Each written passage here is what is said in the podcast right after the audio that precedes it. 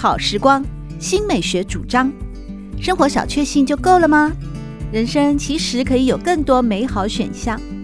文学奖得主、专栏作家、资深媒体人朱国珍在《真正好时光》节目里与您分享美好生活。让我们打开心灵的扉页，享受真正好时光。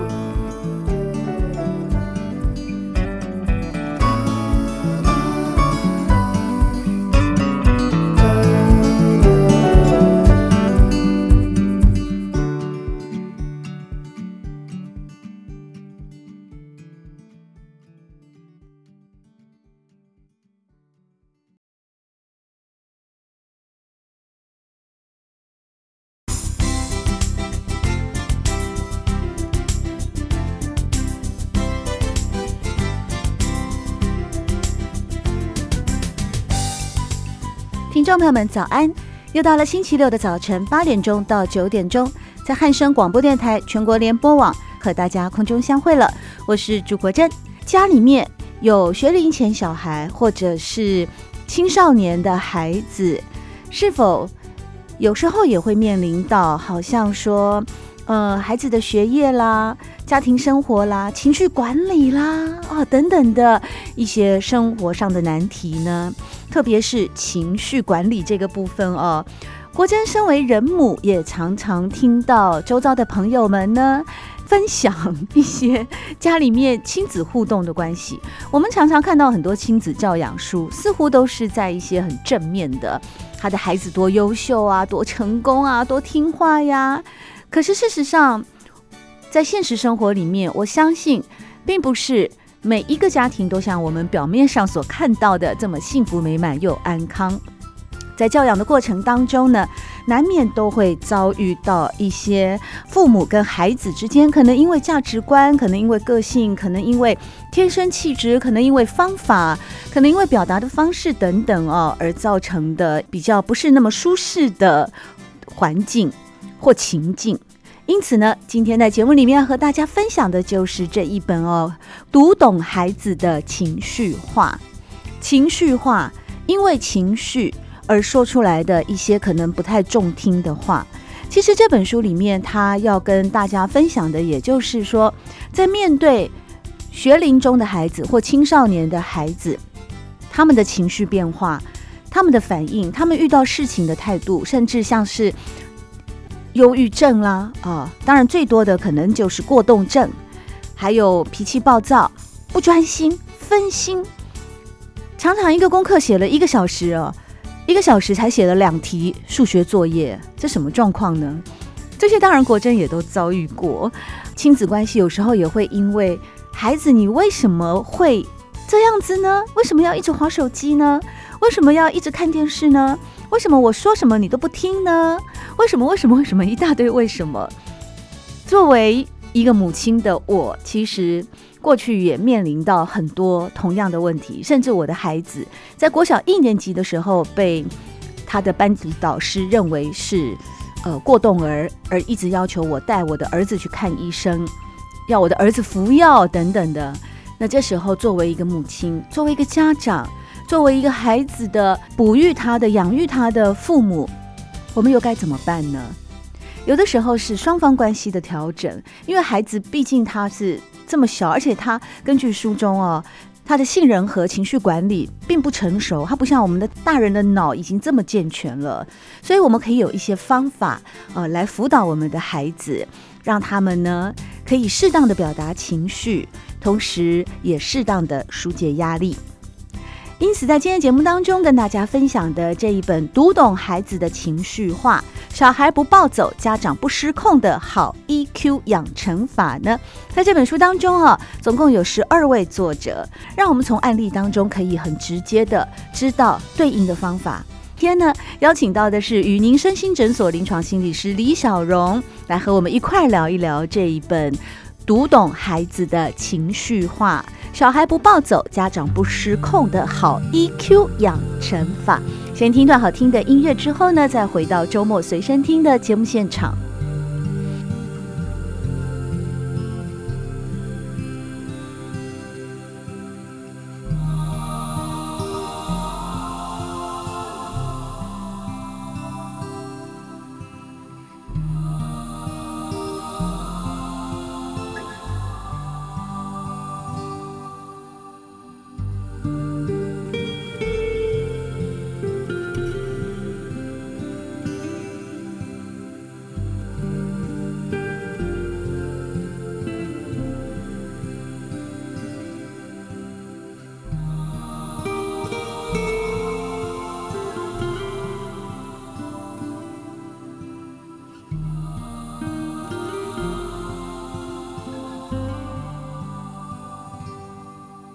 在今天呢，我们邀请到的是宇宁身心诊所的临床心理师李小荣，和我们来分享的这本书，书名叫做《读懂孩子的情绪化，小孩不暴走，家长不失控的好 EQ 养成法》。小荣你好，哎，国珍好，各位听众朋友大家好。在跟各位听众朋友们介绍小荣以前，我一定要讲一下我们的这个缘分。首先呢，我要先说是我我真的认为心理咨商师哦是一个非常非常伟大的行业。这个行业就是它的伟大跟神圣性是仅次于我的信仰啊，神父修女一样 去宽容世人啊，然后怜爱世人、帮助世人的这种积极的一种在工作上的专业态度。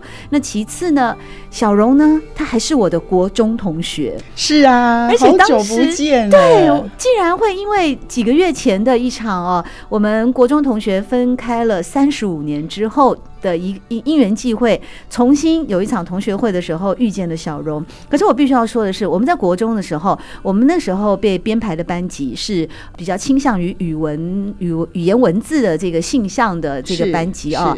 可是现在的李小荣却是一个非常理性的专业的临床心理师。在考大学的时候，在大学主修应该都是属于理工理工组吧？你们那时候是理工组吗？呃，我自己念的学校是把心理系放在理学院。对啊，我知道心理系是理，所以我们那时候算语文资优班嘞。结果后来大家毕业以后，那分道扬镳啊，那竟然就我发现我们班有好多的那个同学，后来都是从事跟医疗相关的行业，有医疗行政啊，有医疗法律。那小荣他走的就是后来是心理系这个部分。哎，小荣先跟大家分享一下，就是你个人为什么会在十五岁以后慢慢一步一步的走向一个心理咨商的这条专业道路呢？首先，我很谢谢国珍的邀请，因为真的很开心，可以除了在同学会聊得很开心之外，哈、嗯，后续还有还有一些可以跟我们听众朋友们分享。对。呃，其实就像国珍所说的，我们国中的时候会比较是着重在语文教育的部分。嗯，那么现在回过头去回想，以前有好多好多的活动，比方说我们有很多诗歌朗诵啦，有一些戏剧啦，有一些诗词啦，古文的背诵啦，演讲比赛、辩论活动等等。对对对，对，非常的丰富。那那些都是我们成长的养分。对，我觉得它培养了我们对于一些文字。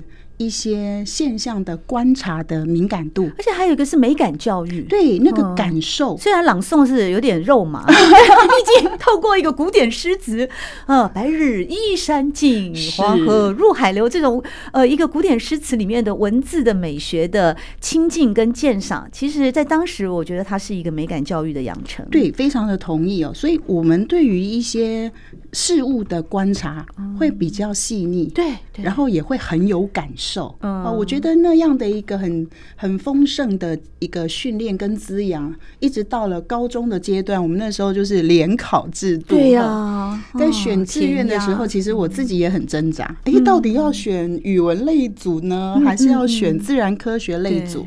那在当时，我觉得因为看了很多书哦，看了很多书，然后开始对人有兴趣。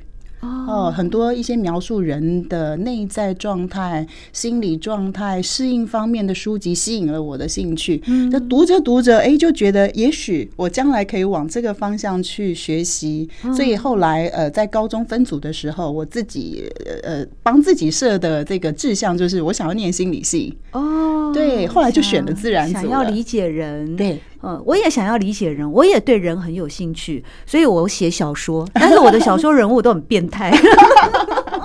我想我们对于人都是有兴趣，只是可能是从不同的角度去理解人，嗯、去接近人。那我选择的是从心理学的角度。你们是一个小天使，你们是帮助人的这个心理医生。我有时候就觉得，像我这种作家或小说家，我写了那么多人的故事，有时候也会质疑自己，到底是透过一个文学作品的呈现啊，对。于人的处境，人的当代社会有有没有一些比较积极性的贡献啊？这是小说家的呓语，跟 小荣没有关系。这只是刚好就是关于人的部分，我有一些呃有一些那个历程啊来分享。不过今天呢，最主要是邀请到李小荣啊来到我们节目当中啊。小荣是一位非常专业的心理咨商师。其实在这本书里面是结集了有十二位专业的呃临床心理咨商师，在各个不同的案例里面啊，透过案例的呈现，然后跟读者们来分享各种关于孩子的一些在他的成长过程当中的一些情绪或压力。反射在他的行为上的一些难题。哎，像这本《读懂孩子的情绪化》，有没有一个针对就是特别适合的年纪的小孩？应该是到青少年以前的家长都很适合阅读。在在思考这个书哈，收到这个邀约，在想说，哎，到底应该要怎么样？给出读者一些真正对他们有帮助的资讯。嗯，那我们会看到，就是现代的孩子，其实在整个成长的过程当中，他们面临到很多的挑战。对哦，他他们有什么挑战？哦，小朋友虽然也许现在他们的物质环境比上一代、上上一代的人来的丰富，哈、哦，来的这个不需要去担心，可是他们的资讯的管道非常的多，哦、我们整个社会变迁的速度非常的快。嗯，好、哦、像以国小的学童来讲。好多孩子每天上课，就除了学校上课之外，课后可能还要去安静班，要去补习班，假日可能要去学才艺，然后去参加好多的活动。哦，所以其实呃，他们的忙碌程度，坦白说不亚于大人哈。可我觉得这会不会是父母亲太望子成龙的一种？方法还是小孩子自己会去要求，不太可能吧？小孩会跟爸爸妈妈说：“我要出人头地，所以我要我要去安亲班，我要学钢琴，我要学跳舞，我要学什么？”好像不太会吧？因为所以我觉得会不会是家长有时候也需要调整一下？国国珍提出来的这个问题非常的好哈。事实上，我们在临床的领域里面，我们观察到很多很有趣的现象。我们姑且称它为一种集体的焦虑，就大家都很担心，大家都很紧张，孩子输在起跑点。对，很多家长担心孩子输在起跑点。如果我现在不好好的给他什么样的这个经验的话，他以后长大会不会怨我？哦，然后如果他现在就输别人的话，那以后他会不会找不到工作？他会不会没有办法过一个呃幸福快乐的生活？所以大家都很担心。看到别人有去补习，那我的孩子是不是也要去补习？呃，别人去学个才艺，我的孩子是不是也应该要去上个课？哦，所以呃，大家某个程度上面都会一直在不断的帮孩子添加一些。他们的所谓的才艺啦、课程啦、嗯、活动啦等等，而且觉得都是为了你好。对对，嗯、那这个压力，呃，我想大人有，孩子也会有。嗯、哦，因为对孩子来讲，其实我们就会发觉，很多小朋友在这种很匆忙的生活环境当中，他其实很少有时间停下来，好好的去跟自己相处。啊，了解自己，或者是去感受这个环境、这个世界到底带给他是有什么样的丰富的内容，或者是他呃，可能也没有办法好好的跟爸爸妈妈相处，嗯，好好的跟他的同才去享受这个成长过程当中一些非常的正向愉悦的经验，嗯，所以孩子的情绪跟行为的困扰就越来越多。在这本书里面，其实有十一篇文章，就是针对十一种目前孩子的各种。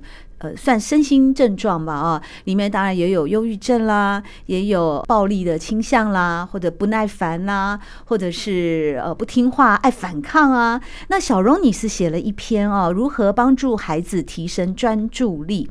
那你的标题，这篇文章标题是“分心不是他的错”，就是半个小时哦，十题数学才写两题，怎么回事啊？哎，这我其实以前也遇到过哎，我在我自己那个教养孩子的过程，我我孩子我自己带大的，他现在已经十七岁了，但是他他其实到现在还有这个毛病 好多家长都会觉得，哎，我的孩子这个怎么做事情拖拖拉拉啊？就是啊，忘东忘西啊，就是啊，就是是啊，对啊，为什么？而且到十七岁，我本来以为说，呃，读懂。孩子的情绪化是针对那个小学生哦，我现在发现竟然对我的十七岁的高二的儿子也适用。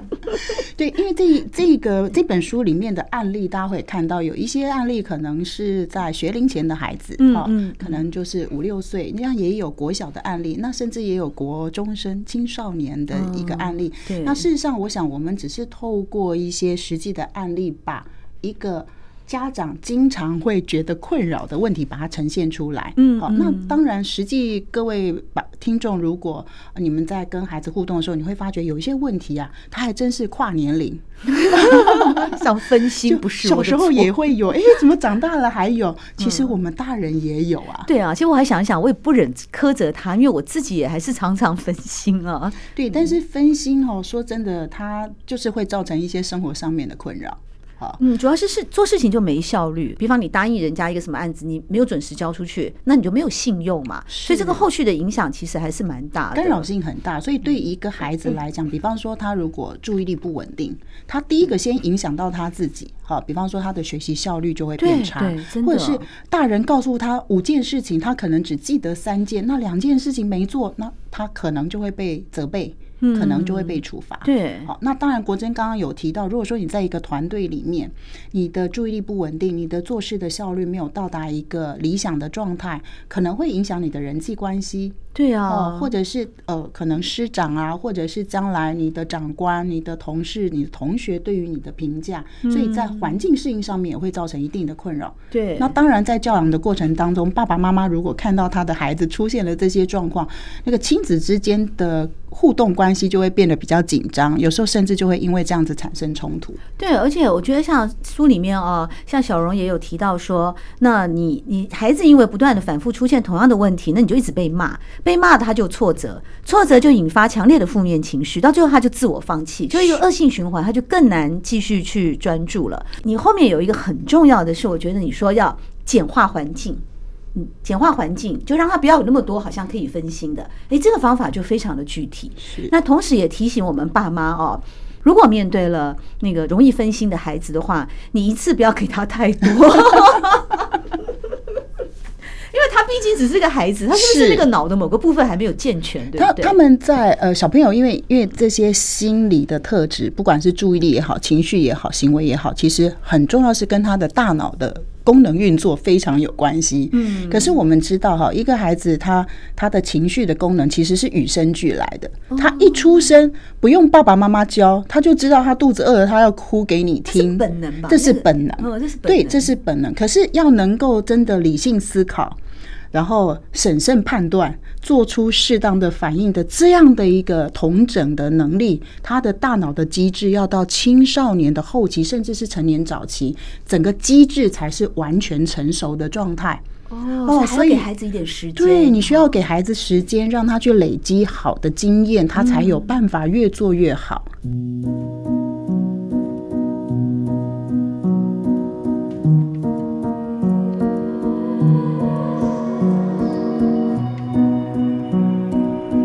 好时光，每个星期六早上八点钟到九点钟，在汉声广播电台全国联播网播出。节目在广播频道播出之后，也会上传到汉声广播电台的官网。在官网当中，您可以在经典回放的单元里搜寻“真正好时光”，随时收听到国珍为各位制作的精彩内容。喜欢朱国珍制作主持的《真正好时光》，欢迎您订阅、分享或留言。